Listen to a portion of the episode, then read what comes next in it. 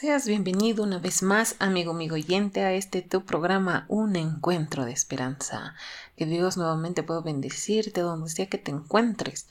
Y así pues, tu servidora y amiga Fanny estará acompañándote para en, durante esta transmisión. Y así vamos a iniciar hoy con una melodía, con una música, con una ofrenda musical dedicada en alabanza a nuestro Señor y así también nosotros podamos escuchar aquellas letras. Así que hoy nos va a estar acompañando nuestra invitada especial, quien es nuestra hermanita Jocelyn, así que vayamos dándole esa bienvenida a nuestra hermanita y así podamos escuchar aquella bella canción.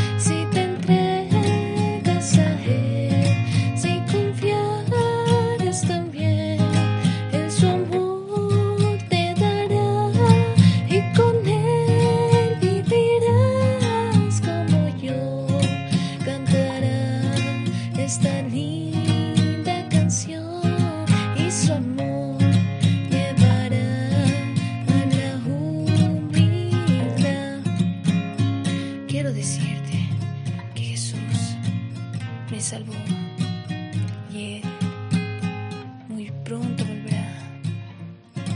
Y con Él he de morar. Es mi amigo.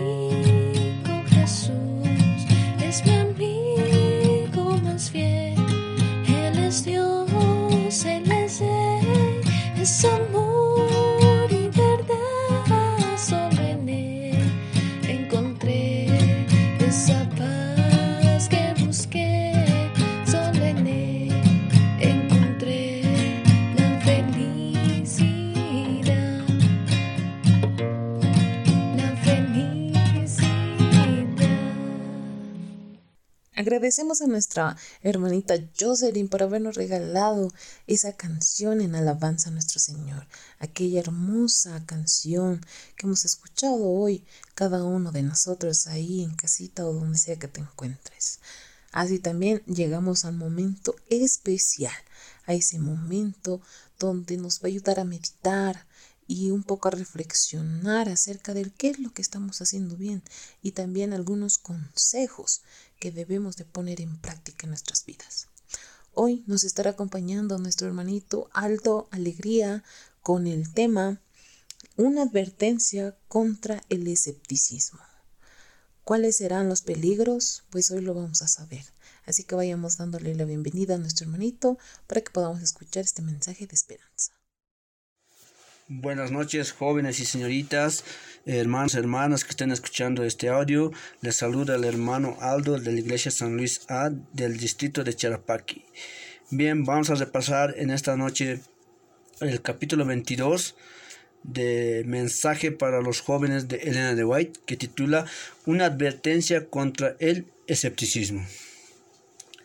¿Qué es el escepticismo? Es una doctrina del conocimiento que exige dudar de toda la información que no sea bien apoyada para la evidencia. Bien, ese es el escepticismo, es dudar, nos dice. Eh, muchas veces nosotros dudamos de la palabra, de la palabra de Dios, dudamos de la existencia de Dios. A veces decimos, Dios existe, ¿será que Dios existe? Y somos asépticos en todo lo que dice la Biblia. La Biblia dice, eh, no matarás, no cometerás adulterio. honra a tu padre y a tu madre, tantos consejos que hay, pero nosotros dudamos, no creemos, porque ¿cómo podemos eh, comprobar a veces a Dios? Solamente por la fe, por la fe, creer en Dios, confiar de que Él existe y que un día Él vendrá para salvarnos. Él ya vino una vez y vendrá por segunda vez. Pero nosotros no confiamos en eso, más tratamos de confiar en la ciencia, en la ciencia, en la teoría evolucionista, creacionista. Como dice aquí, Elena de White, dice, siento la más intensa angustia por nuestra juventud. Os amonesto, como quien conoce el peligro, que no os dejéis entrampar por Satanás por medio del pequeño conocimiento científico que podáis haber adquirido. Es mejor tener un corazón puro y humilde que toda la ciencia que podéis obtener sin el temor de Jehová. ¿no? O sea, Elena de Guay nos escribe, o sea, tiene angustia por la juventud, porque los jóvenes, eh, como la poca, con el poco conocimiento que tenemos con la ciencia, ya dudamos de, de la existencia de Dios. Somos asépticos en algún momento. A veces nos preguntamos, ¿Dios existe? Es mejor tener, como dice aquí, es mejor tener un corazón puro y humilde que toda la ciencia, o sea, que tener toda la ciencia y obtener, eh, y podéis obtener sin el temor de Jehová. Seamos temerosos de Dios, confiemos en su palabra. Él nos dejó la, la, palabra, la Biblia, o sea, el manual. La Biblia es el manual del ser humano, es la guía, es, es la fortaleza para poder eh, estar en, en, esta tierra. Pero nosotros somos tan asépticos que no confiamos en, en, en Dios, en lo que Dios ya nos, nos puso en su palabra. El, el peligro de la relación con los escépticos. Vivimos en una época de disipación y los hombres y los jóvenes son atrevidos en el pecado. A menos que nuestra juventud sea guardada en santidad y fortificada por principios firmes y ejerza un mayor cuidado en la elección de sus compañeros y de publicaciones que nutren su mente, será expuesta a una sociedad cuyas normas son tan corrompidas como fueron las de los habitantes de Sodoma. Vivimos en una época donde los jóvenes, o sea, somos más atrevidos, o sea, fácilmente caemos, nos falta firmeza, nos falta fuerza. A veces estamos eh, relacionados con personas escépticos, como hemos dicho, ¿qué son personas escépticos? Son las personas que dudan, o sea, te hacen dudar los amigos, los compañeros en la sociedad, en el colegio, en la universidad, eh, en, en, en, el trabajo o en una institución que están, siempre hay amigos que no que no conocen a Dios, pero nosotros estamos, ay, nos hacemos tan sociables, pero nunca hablamos de Jesús, y más bien ellos nos, nos sacan de la iglesia, más bien nos empiezan a hacer dudar, nos dicen, Dios existe, o sea, incluso eh, nos hablan con el diezmo y las ofrendas, la Biblia dice, date el diezmo al alfolí, y no dice, eh, bueno, o sea, tú puedes eh, negociar con eso, puedes decir, yo puedo dar a los pobres, igual estoy dando mi diezmo, pero estoy dando a los pobres. Sino la palabra de Dios dice, date el diezmo al alfolí y cumple, y cumple con eso. O sea, cumplamos con todo lo que Dios ha puesto en su palabra, en la, en la Biblia. Seamos fieles a Dios. Y a veces los, los más en la sociedad yo mayormente choqué con más de personas que hablan más del diezmo no los pastores solamente los pastores se enriquecen. Ese diezmo debías ayudarle debías darle a, a, las personas pobres a las personas que necesitan. Pero la Biblia dice date el diezmo al alfolí, al alfolí y eso es lo que debemos cumplir. No debemos tanto juntarnos con personas asépticas porque las personas asépticas nos van a sacar, nos van a meter dudas y nos van a terminar sacando de la iglesia, sino que nosotros seamos la luz del mundo como jóvenes, hablemos con ellos, bueno, usemos el método de Cristo. Primero nos hacemos amigos, pero muchas veces nos quedamos hasta siendo amigos. A veces somos tan sociales en la sociedad y nunca hablamos de Jesús, nunca le decimos que Cristo murió por ti, murió por mí, sino que ahí lo dejamos y ahí nos quedamos y con el tiempo son ellos que nos sacan de la iglesia y no nosotros, no ganamos más bien almas para ellos. Entonces eh, debemos usar el método de Cristo, debemos hablar en algún momento, hablarles de Jesús a ellos y que puedan conocer también la palabra de Dios. La confianza propia y la ceguera. Si pudiesen ser abiertos los ojos de los jóvenes engañados, verían ellos la mirada maliciosa y, y de triunfo con que Satanás contempla su éxito en ayunar almas. Satanás contempla su éxito en ayunar almas. Como dice la Biblia, Satanás no vino, eh, vino a este mundo para destruir, matar, robar. Esa es su misión de Satanás. Él ya, ya, ya terminó el tiempo de gracia para él. Se acabó el tiempo de gracia. Y no quiere quedarse solo. Dios ya le dio toda la oportunidad, pero él no se arrepintió. Y es por eso que quiere atacar. Nos dice, si los jóvenes, si nosotros podamos abrir los ojos, podría abrir nuestros ojos, veríamos qué maldiciones tiene Satanás para nosotros, los jóvenes. Él no, no, no viene para darte paz, tranquilidad, sino para destruirte, para arruinarte. Esa es su intención. Pero nosotros, pero Satanás nos ataca en las cosas más débiles, nos ataca en nuestra debilidad, en nuestro punto débil. Cada persona tiene un punto débil y ese nadie nos ataca. Uno será la música, otro será mediante el talento, y algunos otros con la política y tantas cosas. Pero Satanás logra, logra darte en, en donde es tu debilidad. Te ataca en tu punto débil. Pero si fuéramos nosotros, podamos eh, ver las intenciones de Satanás, no caeríamos, porque Satanás te ataca en, en, las cosas bellas. Los jóvenes no piden consejo a Dios ni, ni lo hacen sus refugio y fortaleza. Entran en sociedad con plena seguridad, confiados que son enteramente capaces de escoger lo bueno y de comprender los misterios divinos por sus facultades de raciocinio, como si pudiesen descubrir la verdad por sí mismos. ¿Eh? Elena de Guay nos dice los jóvenes no pedimos consejos. Debemos pedir consejos para todo, para, para, cualquier, para cualquier situación de nuestras vidas. Cada mañana deberíamos orar, consagrarnos, consultar con Dios en un examen, orar, Señor Padre, ayúdame en este examen. Señor, ayúdame en el trabajo que voy a desarrollar en este día. Ayúdame, o sea, pedir consejos para mínimas detalles, hasta incluso para enamorar. Pidan consejos a Dios.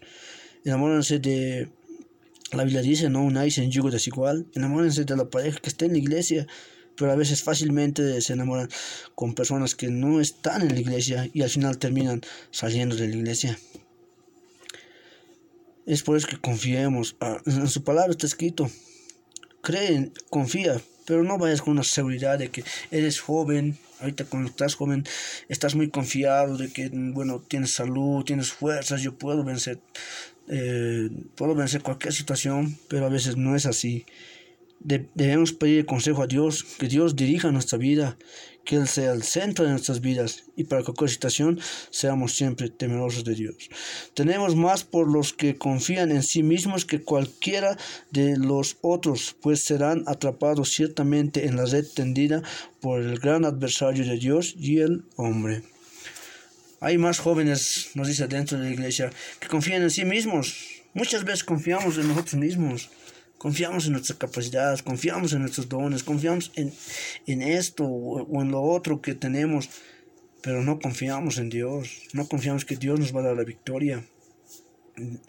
Y somos más fácil, más fácil caemos en la red de tendida de que, bueno, el adversario de Dios y del hombre, que es Satanás, caemos más fácil en su red los que se exaltan en su propia opinión y desprecian la sangre de sacrificio expiatorio y contrarian al espíritu de gracia.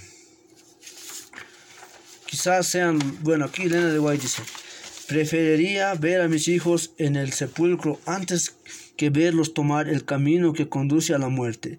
El hecho terrible de que yo hubiera alimentado hijos para que pelearan contra el Dios del cielo, para que engrosaran las filas de los apóstatas en los últimos días, para que marcharan bajo la negra bandera de Satanás, sería ciertamente para mí un pensamiento horroroso. Sería un pensamiento muy horroroso, dice Elena de Guay, ver a mis hijos, eh, prefería que estén muertos antes de verlos en una gran batalla que se rebelen contra Dios.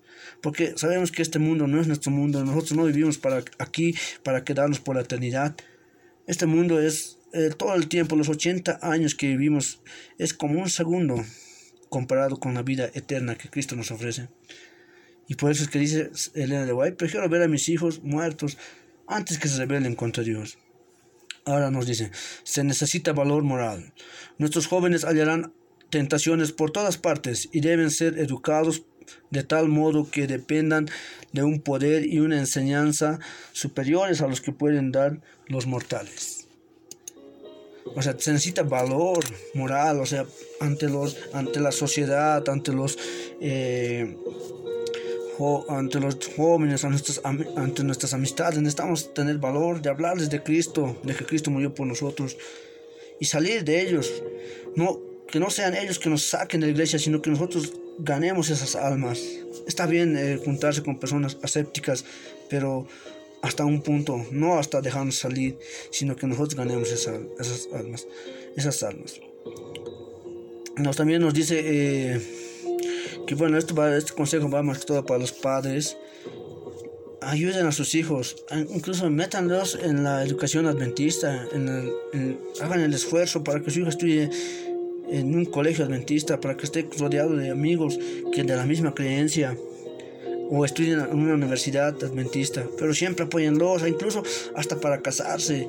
A sus hijos apoyen que se casen con un, si es joven, que se case con una señorita adventista, o si es señorita, que con un joven adventista, pero apóyenlos, porque si es que se, no, no hay ese apoyo, los jóvenes van a caer. Eso es lo que les recomienda el de White. Apoyen a sus hijos siempre, que, no, que estén en el camino, que no se salgan de la iglesia a pesar de tantas situaciones. La tempestad se avecina. Los jóvenes deberían buscar más fervientemente a Dios. La tempestad se avecina y debemos prepararnos para afrontar la furia mediante el arrepentimiento para con Dios y la fe de nuestro Señor Jesucristo. O sea, vemos ya en estos tiempos que se, se, está, se aproxima la tempestad se acercan más los problemas, más momentos más difíciles. Este, este mundo ya está llegando a su fin y debemos, o sea, estar buscar más como jóvenes a Dios, buscar a Dios en todo momento, pedir consejos, que Dios sea nuestro, que dirija nuestra vida, sea el centro de nuestras vidas. Buscad a Jehová todos los humildes de la tierra que pusisteis en su obra juicio, buscad justicia, buscad mansedumbre, quizás seréis guardados en el día del enojo de Jehová. Busquemos a Dios en los últimos tiempos, con más ferviente, mientras ya estamos en los eventos finales, como hemos visto esta cuarentena, una pandemia que nadie esperaba, llegó, llegó a todos, pero muchos también eh, se apartaron, pero muchos también llegaron pero nosotros para no caer en tentación y hoy que estamos con vida debemos dar gracias a Dios que Dios nos está dando una oportunidad, Dios nos ha cuidado en esta pandemia, nos ha bendecido con la familia, nos ha hecho entender las cosas de valores, no sé qué cosas valen más, a veces estamos trabajando, entramos y salimos a la casa, no sabemos qué estamos haciendo, pero con esta pandemia se ha demostrado que lo más importante es buscar a Dios, la familia, y hay cosas que, que no cuesta mucho dinero, pero que sí valen oro y la dependencia diaria con Dios. Con esto voy a terminar, eh, jóvenes. Cuando, lo, cuando os levantáis por la mañana, sentéis vuestra impotencia y vuestra necesidad de fuerza divina y dais a conocer humildemente de todo corazón vuestras necesidades a vuestro Padre Celestial. En tal caso, los ángeles notan vuestras oraciones y si no y si estas no han salido de labios fingidores cuando estéis en el peligro de pecar inconscientemente y ejercer una influencia que induciría a otros a hacer el mal. Vuestro ángel custodio, eh, estará a vuestro lado para uh, inducirnos a seguir una conducta mejor, escoger las palabras que habéis de pronunciar y para influir vuestras acciones. Dependencia diaria de Dios. Debemos buscar cada mañana a Dios. Debemos orar en, toda situación, porque a veces a veces vamos a decaer si no lo hacemos. Si no estudiamos la palabra de Dios, no estudiamos eh, un versículo siquiera, el enemigo nos va a atacar más fácilmente.